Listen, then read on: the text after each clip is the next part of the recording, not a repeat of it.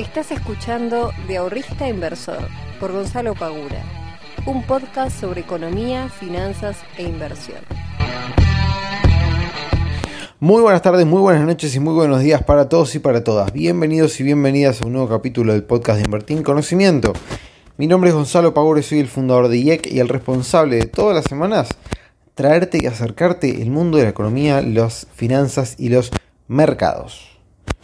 Y en el día de hoy voy a estar hablando de economía, tema que hace bastante no toco, que me encanta, pero me dediqué últimamente a hablar un poquito más sobre finanzas personales y sobre mercados. Así que vamos a meternos hoy de lleno sobre economía, vamos a ver qué nos depara el futuro económico, que si no lo sabías no es tan bueno como parece. Eh, no, si bien hay algunas estimaciones de crecimiento, etcétera, pero tenemos que ver primero dónde estamos parados. Y el terreno donde estamos parados, lamentablemente, no es el mejor. Eh, antes que, que, nada, antes de comenzar, quería agradecerle a todas las personas que todos los días, todas las semanas van siguiendo este podcast, lo van recomendando, se van sumando porque cada vez somos más, cada vez la comunidad se va agrandando y obviamente yo grabo esto todas las semanas para ustedes, así que súper agradecido de que ustedes del otro lado me acompañen, del otro lado vayan divulgando este podcast y que va, cada vez vaya llegando a más y más personas. Bueno, como les comentaba, vamos a hablar de economía. Tema dólar, bueno, pasa la situación que vengo aconteciendo en los podcasts anteriores. El dólar blue ahora es el dólar más barato de todos. ¿Quién lo podría haber creído, no? Pero bueno, sucedió. Hemos llegado a tal punto de distorsión de tipo de cambio que el dólar blue, o sea, el dólar ilegal, es el más barato de todos. Quedado por debajo del contado con liquidación, obviamente quedado por debajo del dólar solidario. Algún que otro te pueda decir, no, pero el dólar oficial es más barato. Bueno, sí, no lo puede comprar nadie, así que no cuenta. Así que bueno, tenemos ahora el dólar blue por encima de lo que es, eh, perdón, por debajo de todos los tipos de cambio. ¿Cuánto va a durar esto? La verdad que no lo sé, no tengo forma de saberlo. Em, y aquellos que hayan comprado dólares a 190, a casi 200 pesos, bueno, tienen dos opciones. O los tienen si no los piensan gastar y se quedan con los dólares y ya está. O los venden y se fijan de poner algún activo financiero para tratar de recuperar, ese dinero perdido. Eh, lo más probable es que si tenemos elecciones de medio término ahora este año, estamos en año de elecciones, así que dudo mucho que vayan a devaluar desde el Banco Central. Capaz este veranito eh, en el tema del dólar continúe. Estaba leyendo recién que el Banco Central ya compró más dólares, compró más de 600 millones de dólares en lo que va de marzo, o sea que superó en 5 días de marzo toda la cantidad de dólares que compró en febrero. Así que fíjense el nivel de distorsión de tipo de cambio que estamos teniendo. Es realmente eh, preocupante y hasta les diría absurdo. Em, pero hoy quiero hablar de crecimiento, de PBI, porque hace 13 años que el país no crece. Sí, hace 13 años que el país sigue en los mismos niveles de PBI. Le voy a leer, como para que tengan bien los datos y puedan darse cuenta de lo mal parado que estamos a nivel crecimiento. Vamos a ver. De atrás para adelante. Sería entonces del 2008 hacia el día de hoy. Para que ustedes se vayan dando una idea de cuánto fue creciendo y decreciendo el país en términos de PBI. Tenemos PBI 2008, 332 millones. 2009, 328, decrecimos. 2010, 417, crecimos. 2011, 506, crecimos. 2012, 536, crecimos. 2013, 513, decrecimos. 2014, 535, crecimos. 2015, 458, decrecimos.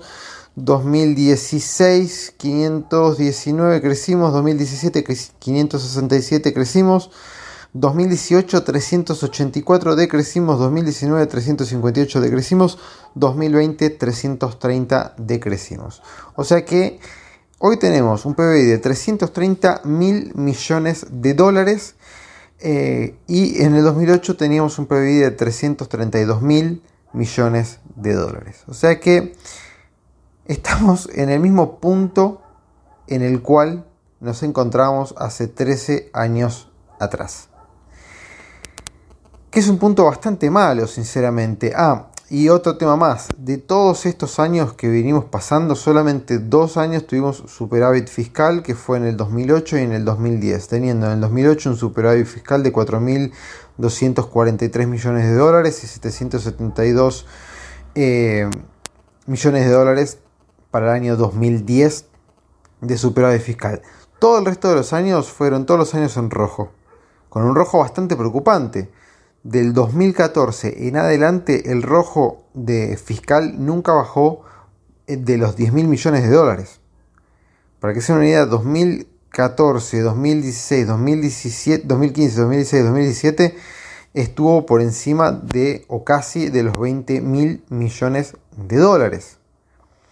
Es un rojo muy, muy importante. ¿Y cómo se fue financiando este rojo fiscal? Bueno, obviamente, o con emisión monetaria, o con deuda pública, o con las dos. Sabemos que en la época del, kirchnerismo de Cristina fue más que nada emisión eh, monetaria y en la época de Macri fue eh, endeudamiento. Eh, si ustedes se fijan, la deuda pública pasó de 2008 de 145 mil millones de dólares al día de hoy a 336 mil millones de dólares. O sea que básicamente hoy debemos un PBI. Para que se den una idea. ¿No? Bien pragmático el, asunto. Hoy tenemos en deuda completa, ¿sí? Después tenemos que ver los vencimientos y todo eso, ¿no? O sea, no es que toda la deuda nos vence mañana, ¿no? si no estaríamos en un quilombo increíble. Pero digamos, eh, la deuda que nosotros estamos teniendo hoy en día equivale al PBI entero de un año Argentina. ¿Ok? O sea que todo lo que se produce, todos los bienes y servicios que se producen en Argentina, en un año, equivalen a la totalidad de deuda que nosotros tenemos hoy en día. O sea que fíjense que tenemos un asunto bastante grave que resolver. Uno es que tenemos que empezar a desendeudarnos, o sea, empezar a, a estirar los pagos. Y el otro es bajar el rojo fiscal. O sea, con este rojo fiscal no podemos nunca pretender que no haya inflación. Porque, ¿qué sucede? Si vos tenés un rojo fiscal de 27 mil millones de dólares, como es el de el 2020, ¿bien? 2020 cerramos un rojo fiscal con 27 mil millones de dólares. O sea, la pandemia hizo que el rojo fiscal creciera 14 mil millones de dólares. Antes era este, 14 mil millones de dólares mm, eh, menos versus el 2019. O sea que el rojo fiscal creció en 2020, obviamente por la cantidad de subsidios y cosas que se tuvieron que hacer a raíz de la pandemia y el, el ¿cómo se llama? La cuarentena que tuvimos que hacer. Pero eso tuvo un doble efecto. El PBI cayó y encima subió el rojo fiscal. Esto obviamente trae aparejado inflación alta. ¿Por qué? Porque todo ese gasto de más se tiene que financiar. Esto, a ver, Siempre me gusta poner ejemplos fáciles y claros. Ustedes piensen en Argentina o cualquier otro país como si fuese el presupuesto de una casa familiar. Valga, obviamente, es una analogía mucho eh, más pequeña. Pero piensen de esa manera, o sea, ustedes imagínense, Argentina tiene 45, 46 millones de habitantes. ¿Bien? Que esos 45, 46 millones de habitantes una gran parte de ellos trabaja, está económicamente activa, está trabajando, y otra parte de ellos o es menor de edad o ya dejó de trabajar porque se jubiló o lo que fuere. Bien. Entonces, vos de toda la parte que está trabajando recaudás plata. Entonces, vos imagínate en tu familia. Esto es exactamente lo mismo. Vos imagínate en tu familia. Tenés, vos sos padre o madre y tenés tres hijos. ¿sí? Tu familia está compuesta por vos, tu marido, tu mujer, no sé, tres hijos y tu suegra que vive con vos. ¿Bien? Tus hijos menores no trabajan, tu suegra jubilada no trabajan, o sea que de la familia hay dos que traen plata de casa para poder mantener a la totalidad, o sea, a los seis. ¿Bien? Entonces, a cada uno de ellos vos tenés que darle bienes y servicios. A los chicos tenés que mandarlos a la escuela, tenés que comprarles útiles, tenés que comprarles ropa. La abuela quizás, supongamos que cobra la mínima. Entonces no le alcanza, tenés que también, este, obviamente, comprar comida para, para los seis. Entonces, ustedes tienen un presupuesto para manejar el mes a mes de su familia. Supongamos que el presupuesto total de la familia mes a mes son, no sé, 60 mil pesos, 70 mil pesos. Vamos a poner un poquito más. 100 mil pesos, para hacer un número más redondo todavía. Son 100 mil pesos. Esos 100 mil pesos vos tenés que repartirlo en comida, en alguna que otra salida, en eh, útiles, en ropa, en qué sé yo, cualquier cosa, ¿sí? Ahora, cada una de esas personas que componen la familia va a pedir y va a demandar cosas. El nene va a querer plata para comprarse un juego nuevo o plata para poder salir con los amigos. Este, tu suegra va a pedir este, o necesitar plata para poder salir eh, a comer algo, a pasear, a qué sé yo, lo que fuere. O sea, vas a tener demanda de todos lados. Vos tenés una restricción presupuestaria, son esos 100 mil pesos. Bueno, podés gastar más que eso. Porque para poder gastar más que eso, en tu caso, vos tenés una sola posibilidad que es endeudándote. Bien. Entonces, vos vas a tener de todo ese presupuesto, una parte que es para vos, una parte que va a ser para tus hijos, otra parte que va a ser para tu suegra. Entonces, si en algún momento no alcanza la plata, vos vas a tener que decidir dónde cortar. Porque no podés gastar más de lo que te ingresa. Lo puedes hacer quizás por un tiempo muy corto, muy agotado. No lo puedes sostener en el tiempo. Vas a tener que cortar. ¿Qué pasa? Vos en el momento que elijas que cortar, vamos a suponer que cortás, no sé, que a tus tres hijos le das, qué sé yo, una, em, una, una cuota de dinero para que se manejen todos los meses. Y le bajas la cuota. No, pará, papá, ¿cómo vas a hacer eso? Y te protesta uno, y te protesta el otro, y te protesta el otro. Y ahora tenés que empezar a lidiar. Voy a decir, bueno, no le corto a los chicos, le corto a mi suegra. No, ¿cómo vas a cortar a mí? Que yo ya estoy grande, yo ya estoy jubilada, no me alcanza la plata, no me puedes cortar a mí. Bueno, esto es exactamente lo mismo. Ese es el gran problema que estamos teniendo hoy en día. Que hay un montón de gasto. La plata que entra no está alcanzando. Después vemos si no está alcanzando porque se la roban, si no está alcanzando porque la gastan mal, si no está alcanzando por el motivo que fuere. La cuestión es que no alcanza. Vamos a suponer que está bien gastada, que no se la roban, que no nada, que está bien gastada. ¿Sí? No alcanza. Ok. ¿Qué pasa? Si no alcanza, yo tengo que ir a buscar deuda. Si no me presta el mercado porque el riesgo país está muy alto, tengo que salir a emitir. Esa emisión monetaria, si no tiene una demanda del otro lado, genera inflación. Esto es así de fácil. La, de, la emisión monetaria siempre, siempre es un fenómeno monetario. Siempre que se imprima dinero, eso, si no hay del otro lado una demanda que absorba ese dinero realmente, termina en inflación. Si vos estás emitiendo dinero para la misma cantidad de bienes y servicios, eso genera inflación, recae en precios. No hay mucha vuelta que darle. No hay mucha vuelta que darle. Entonces, imagínense de vuelta el, el tema de la familia. ¿Dónde cortamos? Ustedes imagínense siendo el presidente de Argentina por un día. ¿Sí? o siendo la presidenta del país. Ustedes tienen un presupuesto. ¿Dónde cortan? ¿Le cortan a los tres pibes? ¿A alguno de los tres pibes? ¿Le cortan a la suegra? ¿A quién le sacan un poco de plata? Porque al primero que le saquen se te va a quejar. Alguien se te va a quejar. Entonces, para no que se te, no se te queje nadie, pedís un préstamo. Y después pedís un préstamo para pagar ese préstamo. Y después pedís un préstamo para pagar el préstamo del préstamo. ¿Ven dónde está el problema?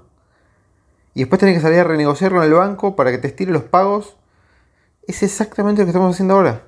Ahora estamos saliendo a negociar con el FMI, estamos saliendo a negociar con el Club de París para que nos estiren los pagos y podamos alargar los vencimientos. Porque si no, no tenemos forma, tenemos que sacar un montón de plata para poder pagar y obviamente como el mercado no te presta, tenés que salir a emitir. O sea, entre el FMI y el Club de París, para el año 2021 vamos a tener que pagar 7.368 millones de dólares.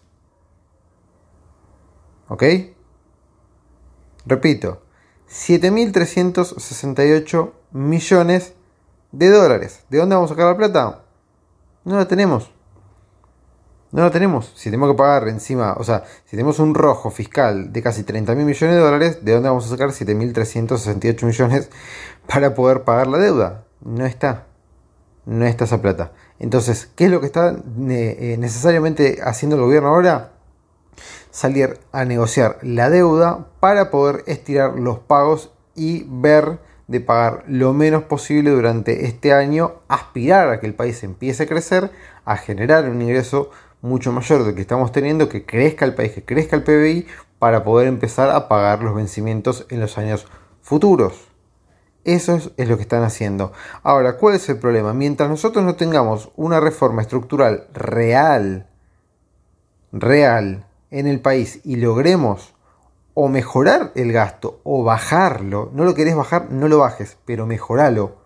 Hace algo para que sea mejor. Si no logramos bajar ese gasto, no, no podemos pretender nunca que el dólar no siga perdiendo, eh, que el peso no siga perdiendo eh, poder frente al dólar, que baje la inflación. No va a pasar.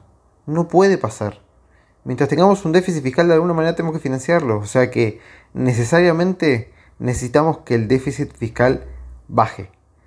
¿Y por qué el PBI cayó a 330 millones si estábamos en un PBI de 567 millones en el 2017? Y bueno, porque hubo una licuación fenomenal de los salarios en términos reales durante 2018, 2019 2020.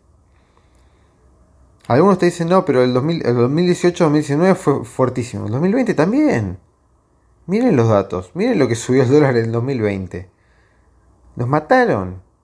Hoy un sueldo de mil dólares son 150 lucas. Mil dólares.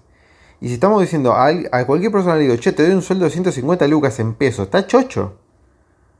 Está saltando en una pata. Si son mil dólares. No es que está ganando dos mil, tres mil dólares. Son mil dólares. Pero 150 lucas en pesos, digamos, es un muy buen sueldo para lo que es este, la realidad de hoy de, Argentina. ¿Se ve dónde está la distorsión? Esto creo que lo dije en otro podcast, pero agarran un sueldo ustedes del 2018, pasen a dólares, o 2017, pasen a dólares al tipo de cambio, y fíjense cuánto ganaban en dólares, y fíjense cuánto tendrían que ganar en pesos si cobraran el mismo sueldo en dólares hoy, y ahí se van a dar cuenta el atraso que tiene el aumento de los sueldos versus lo que tuvimos de depreciación de tipo de cambio. En el 2021 le tenemos que pagar al FMI 296 millones, ahora en mayo 346 millones en agosto, 1.868 millones en septiembre, 390 millones en noviembre y 1.800 millones en diciembre, siendo un total de 4.768 millones solamente al FMI para este año. Al Club de París le tenemos que pagar ahora en abril 21 millones de dólares, 248 millones en mayo, 151 en julio y 10 millones repartidos entre octubre y noviembre, siendo un total de 2.600 millones de dólares. Si esto nosotros no lo podemos renegociar, no tenemos forma de pagarlo, vamos a entrar de vuelta en cesación de pagos. ¿Y cuál es el problema de esto? Y bueno, esto no atrae a ningún tipo de inversor sumado a la tasa impositiva. O sea, tenemos un, montón de cuestiones que tenemos que salir a reajustar. El otro día estaba leyendo también que quieren salir en Córdoba a aplicar un nuevo impuesto a lo que son las criptomonedas. No podemos ser más pelotudos, sinceramente lo digo. O sea, a cada cosa nueva que aparece le queremos aplicar un impuesto y queremos trabarlo más. Queremos cuartearle eh, la libertad. O sea, tenemos la posibilidad de decir, bueno, fantástico. Hay una herramienta en la cual la gente puede dolarizarse sin perder reservas. O sea, la gente quiere dólares, no quiere pesos. Punto. Asúmanlo, acéptenlo. Pese a que le pese, duele a quien le duele, nadie quiere pesos. Basta, terminemos esta falacia. Y venga el presidente que venga y diga, tenemos que ahorrar en pesos. No lo van a hacer. La gente no es pelotuda, no lo va a hacer. Entonces tenés una posibilidad de que la gente compre DAI, se dolarice, compre Bitcoin, compre lo que carajo sea de criptomoneda y se pueda dolarizar. Ya la compra-venta ya tiene un impuesto, ahora vos querés encima ponerle un impuesto más en Córdoba a lo que es el trading y a lo que son las criptomonedas. No podemos ser más boludos. Dejemos de poner impuestos pelotudos, impuestos distorsivos, que lo único que hacen es que la gente le busque la vuelta para seguir evadiendo y dejemos que las cosas, que el mercado se vaya este, manejando de una manera mucho más libre. No lo, no lo vayamos cuarteando todo el tiempo. Y lo peor de todo es que si eso se llega a probar, lo más probable es que el resto de las provincias lo vayan a replicar. Entonces ahora vamos a tener las criptomonedas que son el boom. Como están, obviamente hay un montón de pibes y pibas que están aprovechándolo, que están utilizándolo, le quieren aplicar impuestos. No, no es así. No hay que aplicar impuestos a todo lo que aparece. Ay, mañana aparece una cosa, no, impuesto. No, pará aprovechenlo. Tiene una forma de pago que es totalmente libre y se puede aprovechar y no lastima la economía de nadie. No le jode al país para nada. Para nada. Entonces, siempre estamos viendo de qué manera podemos meter un impuesto más. El impuesto a la riqueza, el impuesto a esto, el impuesto al otro. Siempre estamos viendo cómo meter un impuesto más. Nunca cómo bajar los impuestos. O si bajaron los impuestos, qué podría llegar a pasar. O si bajamos el gasto, qué podría llegar a pasar. Ahora quieren, este, están diciendo que, eh, me acuerdo hace no mucho, que decía, no, se pudo tomar deuda, Macri pudo tomar deuda porque el país estuvo desendeudado o el país tenía mucha menos deuda cuando él asumió. Sí, es real.